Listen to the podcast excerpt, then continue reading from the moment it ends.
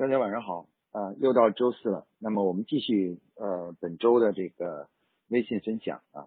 呃，继上周开始呢，我们一直在给大家分享一些就是在新时代下的这个品牌运作的一些呃新思想啊、新思想和新想法。那么这个就是呃，因此呢，我们本周呢继续啊沿着这个路径呢，给大家分享关于这个呃如何打造一个小而美的呃小众品牌。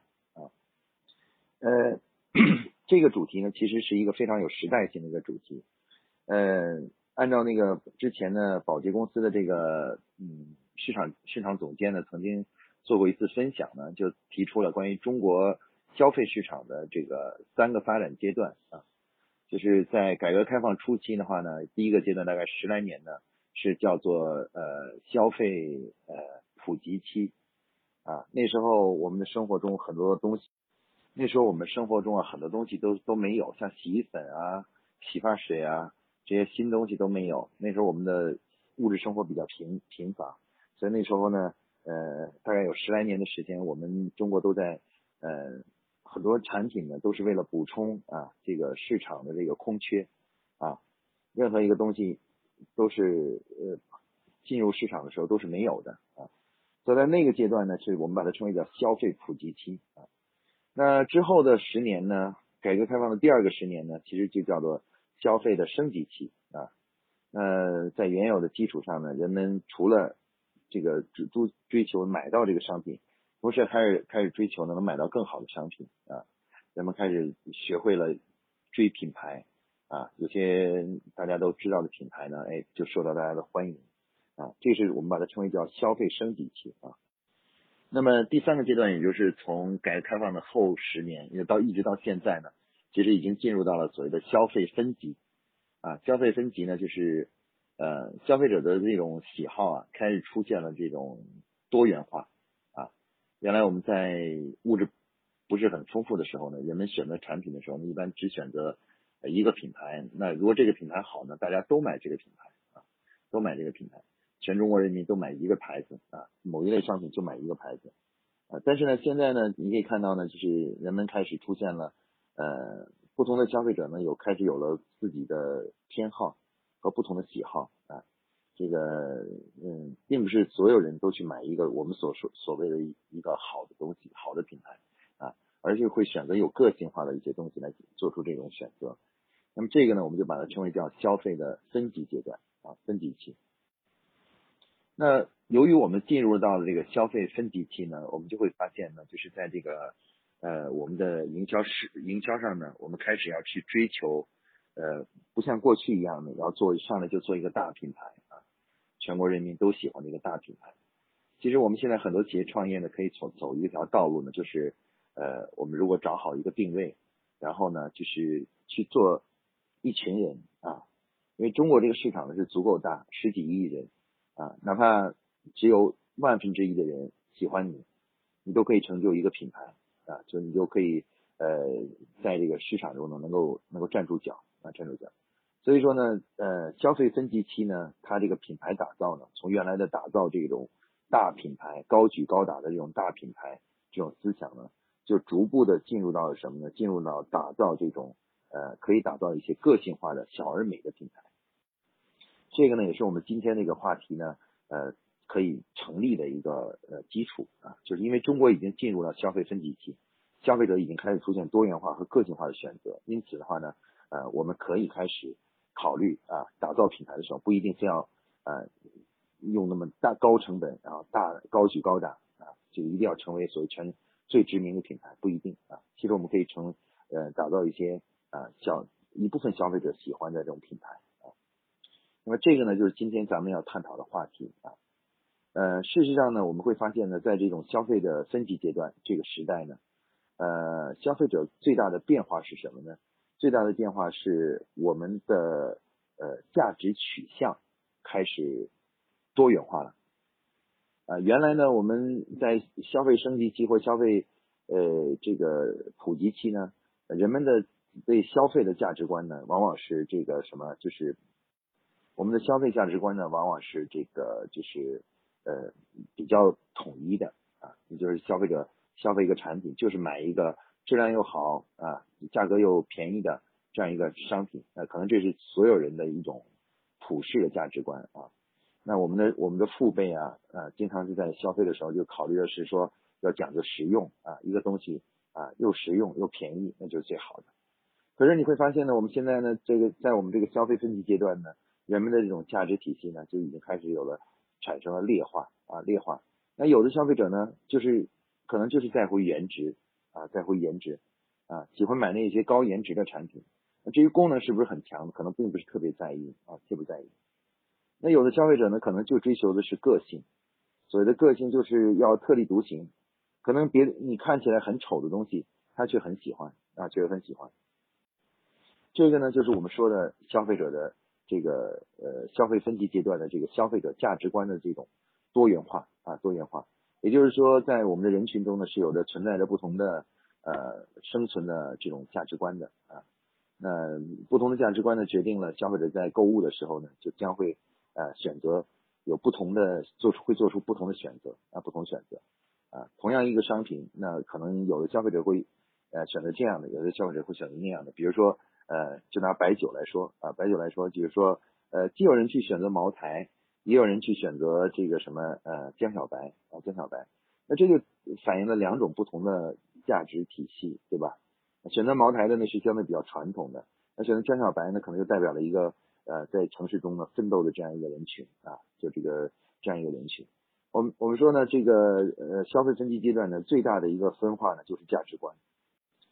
所以说呢，如果要想打造一个，我们嗯现在谈的要打造一个品牌，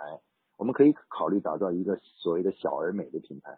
那么小而美的品牌是什么含义呢？其实就是消费群体呢并不是那么大啊，甚至也不一定是社会的主流人群啊，主流人群啊，可能是呃一个不是很大的，可能在人群中占比小于百分之十的这么一个人群啊，但是呢呃。刚才说了，中国市场足够大，即使这个人群占比不到百分之十，它仍然可以成为一个对于一个企业来说，它已经足够大了啊，足够大了。那你抓住这样的的人群啊，这个满足他们的需求，呃，打造一个品牌专专门针对他们，让他们喜欢啊，喜欢你的产品。那么这个呢，就是我们说的叫做小而美的品牌啊，小而美的品牌。那小而美的品牌最重要的是什么呢？呃，其实呢，就是它跟大的品牌的最大的区别就是什么呢？一般来说，大品牌啊，它总是去试图去满足呃人群中啊大多数人的啊就占比比较高的那个人群的需求啊需求。因此呢，就是我们称为做大品牌，它最重要的一点就是它可以指向一个非常呃广阔的人群。那小品牌呢，它最大的小就小在哪里呢？小就是在目标人群。目标人群就比较相对比较少啊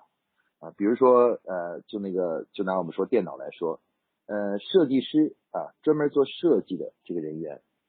他们其实就是在电脑或者是呃呃一些产品的这个就是一个小众人群啊，因为在整个人群中当设计师的人并不多，但是有的产品呢，它就是针对设计师啊，就专门为设计师这个人群打造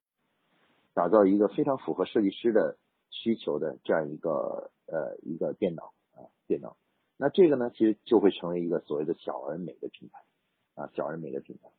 那因此呢我们可以看到呢，其实小而美的品牌最大的特点就是呢，就是它并不它的特点是不是选择呃这个呃比较广阔的这个就是比较大规模的人群，相反是选择在人群中呢呃个性化呃个性化而且是占比比较小的。啊，一般的都会小于百分之十，也就是这类人通常在整个人群中啊，他其实不到百分之十啊，不到百分之十。那么我们怎么打造这样一个小而美的品牌，指向这样一个相对比较小的一个人群呢？啊，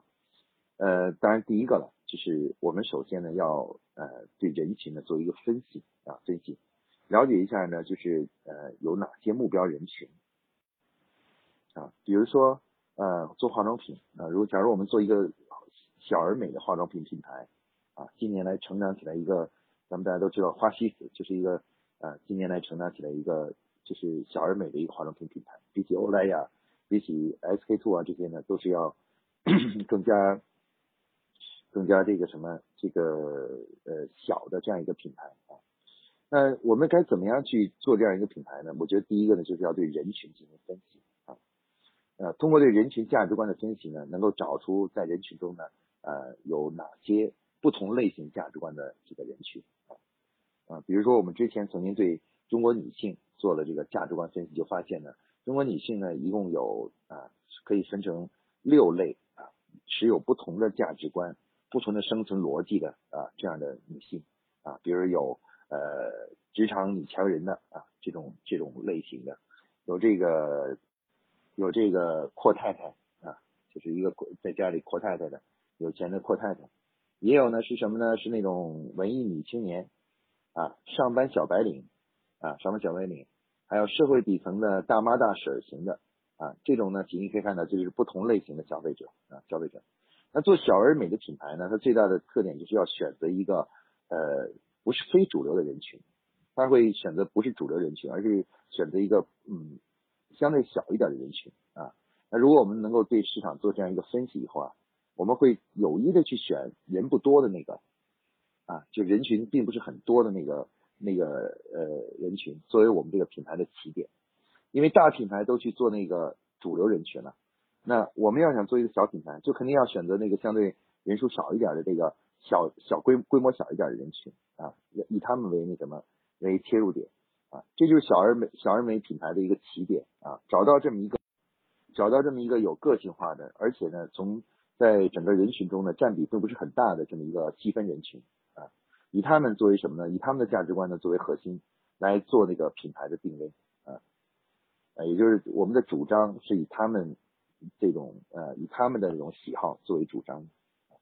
那实际上我们会发现呢，就是在整个社会中呢，呃，虽然绝大多数人都是呃从众型的，但是也有很多人呢是是特立独行，很很个性化的啊。比如在这个我们之前的网红里面，有一个网红叫李子柒。啊，他每天呢就去用传统的办法，穿着汉服，用传统的办法洗衣、沏茶、做饭啊，然后就整天直播这些东西。但是呢，你会发现呢，不管这个主播有多么的与众不同，但是呢，他就会得到很多人的欣赏啊，欣赏。那事实上，我们做品牌的时候呢，如果大家想做一个小而美的品牌，其实可以，呃，我我是可以建议大家去可以看一看。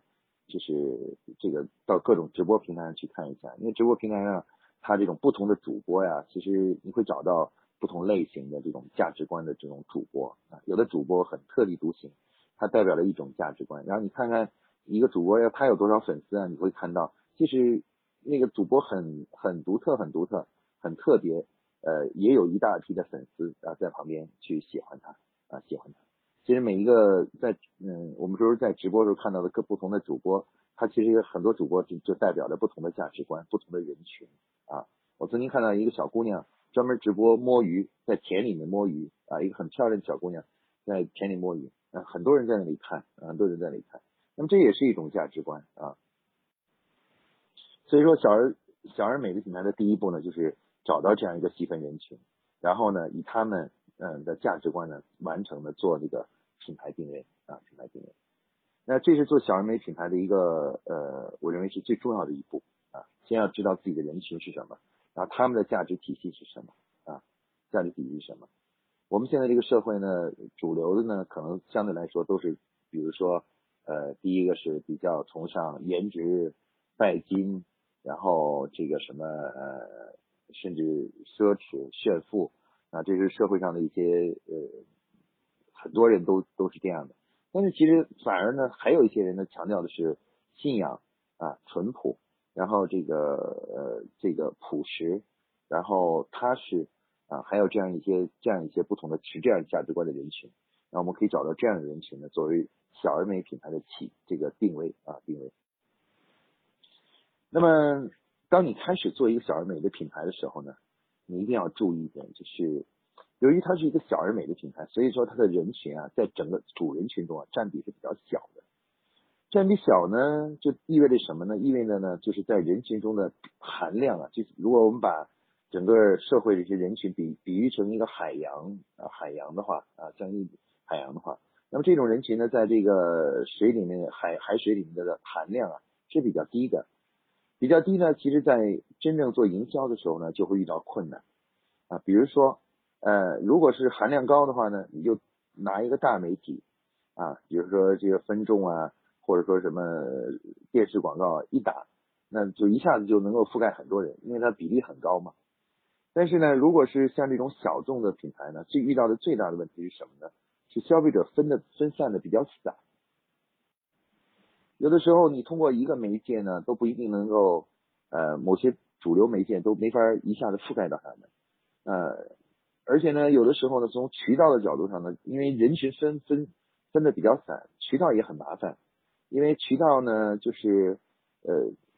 比如你开一家店，假如你的定位是那种小而美的品牌，开一家店的话。你将运营的问题遇到的问题是，由于你不论你的店开在哪里，由于你这个人群含量比较小，所以你的店的客流量就会比较少。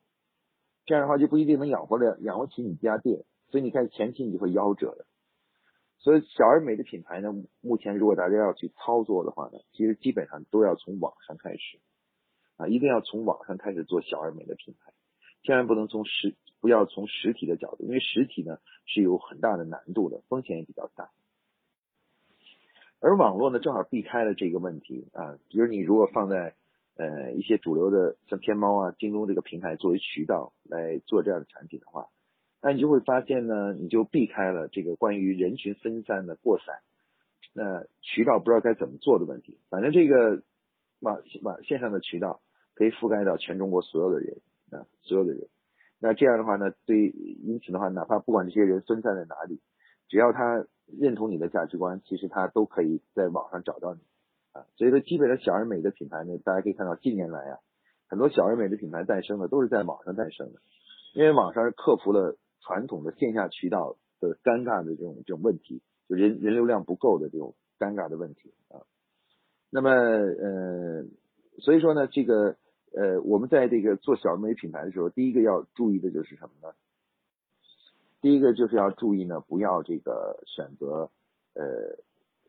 从线下渠道开始，应该从线上开始啊，从线上开始。如果你做的是个消费品啊，或者是一个什么样的品牌呢？你从线上来销售呢，会呃比较好。那从传播的角度上来说的话呢，肯定也不用不能使用那些传统的一些大媒体啊，大媒体啊，那些大媒体其实都是呃，它是覆用于覆盖。呃，就是刚才我们说那个大品牌或主流人群的，它是比较划算。如果你小而美的品牌，你去打广告的话呢，就非常不划算，因为它相当于就是大炮打蚊子，啊，你根本打不着，啊，所以说呢，一般来说呢，这个小而美的品牌的打造呢，它这个有一个在宣传层面的话呢，最主要最重要的是可以利用网上的各种各样的一些呃论坛，包括近近年来的网红带货呢，其实就是这样一个问题。刚才我已经讲过了。网红本身呢，网红呢其实就是一种价值观，其实它是一种价值观。那如果你定位在一个小众品牌上，你其实你可以是在网络上找到一个与你的定位最契合的网红，和他合作，因为他的网红本身呢，通过他的平台呢，他就已经吸了很多粉了，吸了很多粉了。而这些粉的特点呢，就是来自于五湖四海，但是从价值观的层面来说呢，都是比较呃和这个网红价值观是比较呃接近的。那这种情况下的话呢，其实呃有的时候宣传推广呢，通过这样的线上的这种推广方式啊，通过这种论坛啊，或者是通过这种网红啊等等这样的这种呃这种就是模式的话呢，哎，它就能够就是呃比较低成本的啊比较方便的找到你的目标客户群啊，可以通过他们直接这种方式呢找到他们。所以在推广的时候呢，一定要也要采用这种线上这种。比较时尚和现代的这种推广方式，我们看到呢，小而美的品牌呢，其实它的特点，呃，它是可在现在这个社会中啊，它是可以做成的啊。一个是它可以通过线上渠道避开了销售层面的这种尴尬，线下渠道的这种尴尬的这种找不到客户的这种问题。然后第二个呢，从宣传的角度上来说呢，由于我们现在有了这种呃很多很多的这种线上的这种刚才说的网红啊、论坛啊什么之类的。实际上，他把这些论坛和网红呢，他就已经聚集了，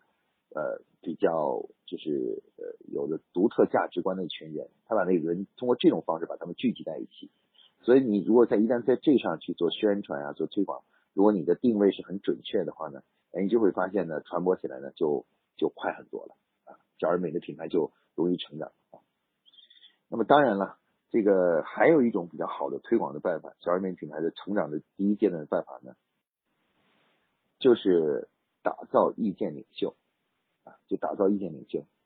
因为小而美的品牌呢，其实最需要的就是意见领袖。如果有意见领袖的这种推广，然后呢，对于小而美的品牌的成长呢是非常有帮助的啊。就是那刚才我们讲的，比如说，如果你找一个这个和我们品牌定位一致的这样一些网红啊，网红来去呃做做那什么的话，做这个就是呃推广的话，你就会发现呢，哎，这个网红本身呢，其实就是一个意见领袖啊，意见领袖。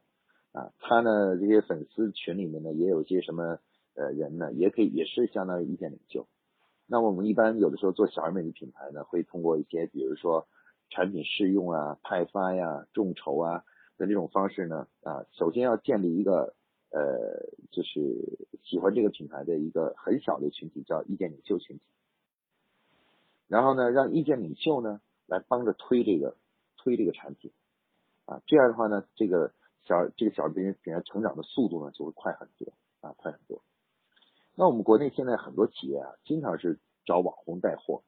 但是他们其实不明白一个问题啊，经常网红带货，现在你看火了一段时间，最近又没那么火了，为什么会出现这种情况呢？大家知道，其实网红带货呢，是应该按照刚才我说这种方式来带，就是什么呢？就是你得找这个网红他自己的这种个性啊，和他的有定位啊，他这个这种风格呀。是代表了一种价值观，而且和你现在选择这个品牌的这个定位和价值观是要一致的。这样的话，它的带货呢才能特别成功，就带的很成功很成功。现在我们很多企业呢，一听到说，哎，网红带货很有效，然后就就拼命的去就是找各种各样的网红来带货啊。但是很多时候呢，就很不成功。为什么呢？因为你明明是一个御姐。你非找一个比如萝莉的这种方式去给帮你推广的话，那萝莉吸引的都是萝莉喜欢的那个萝莉的那类型的呃的人，而不是御姐这种类型的人。所以你你找他们来去做这个什么，做这个就是呃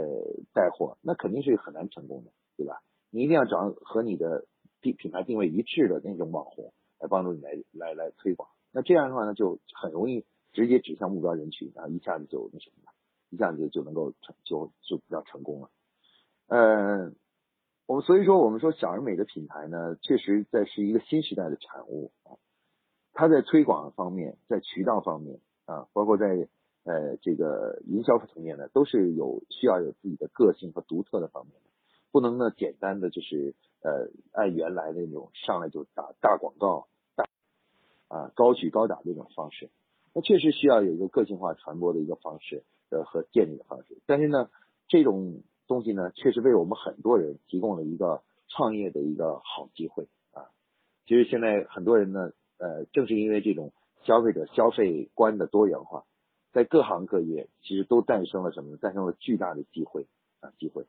那原来呢，一个品牌就一统江湖的这种方式呢，现在已经变成了是有会有很多个品牌啊，每个呢小品牌也有很多，大品牌一两个，小品牌很多个。来分享这个市场啊市场，所以这就为我们很多年轻人呢创业呢啊就是奠定了基础啊奠定了基础。呃，但是我最后要想跟大家说的什么呢？不管是大品牌还是小品牌，产品的质量啊和产品与客户需求的匹配性都是非常重要的啊是同等的重要的，因为产品是品牌的基础。如果我们不能够保证产品质量和呃功能，不能满足客户的需求的话，那无无论我们定位定位的有多好，这个品牌还是很难成功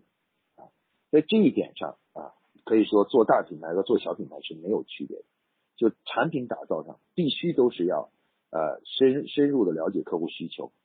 尽最大努力去满足客户的各种各样的需求啊，要做出自己产品的功能上或外观上的特色。只有这样的话，小品牌才能成功。这一点呢，与打造大品牌其实是没有本质区别的啊。小而美的品牌虽然可以在推广、宣传各方面都与大品牌产生明确的不同，但是在产品领域是不可能有不同的。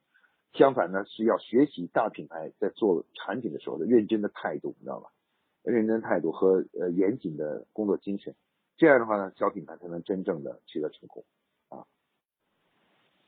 好，那么今天呢，关于这个小而美美的品牌的打造这个主题呢，我呢就跟大家分享到这里啊。呃，希望大家呢都能够好好的去思考一下啊。其实确实这个时代，现在我们这个时代又一轮的出现了新的一轮的红海，为我们每一个啊人啊再次创业啊。这个打造品牌呢，又呃创造了很多的机会啊。就大家有心去打造自己的品牌的时候呢，可以好好的参考一下刚才我前面所讲的这些内容。好，今天呢，我们这个分享呢就到这里啊，谢谢大家啊。呃，李文军同学提这个问题呢，就是什么产品呢是不太适合做这个呃线上销售的？啊，那我认为是这样的啊，呃，线上线下最大的一个区别就是呃地域距离啊，那这样的话呢，就是说一般来说呢，如果消费者的习惯是在自己的身边去呃购买啊，购买这个就是呃购买一个商品的话，购买一个商品的话，那么一般来说的话呢，这个就是呃这样的商东西呢，还是要走线上去。线下渠道，比如举例子呢，就拿药品来说，药品呢，大多数消费者还是比较习惯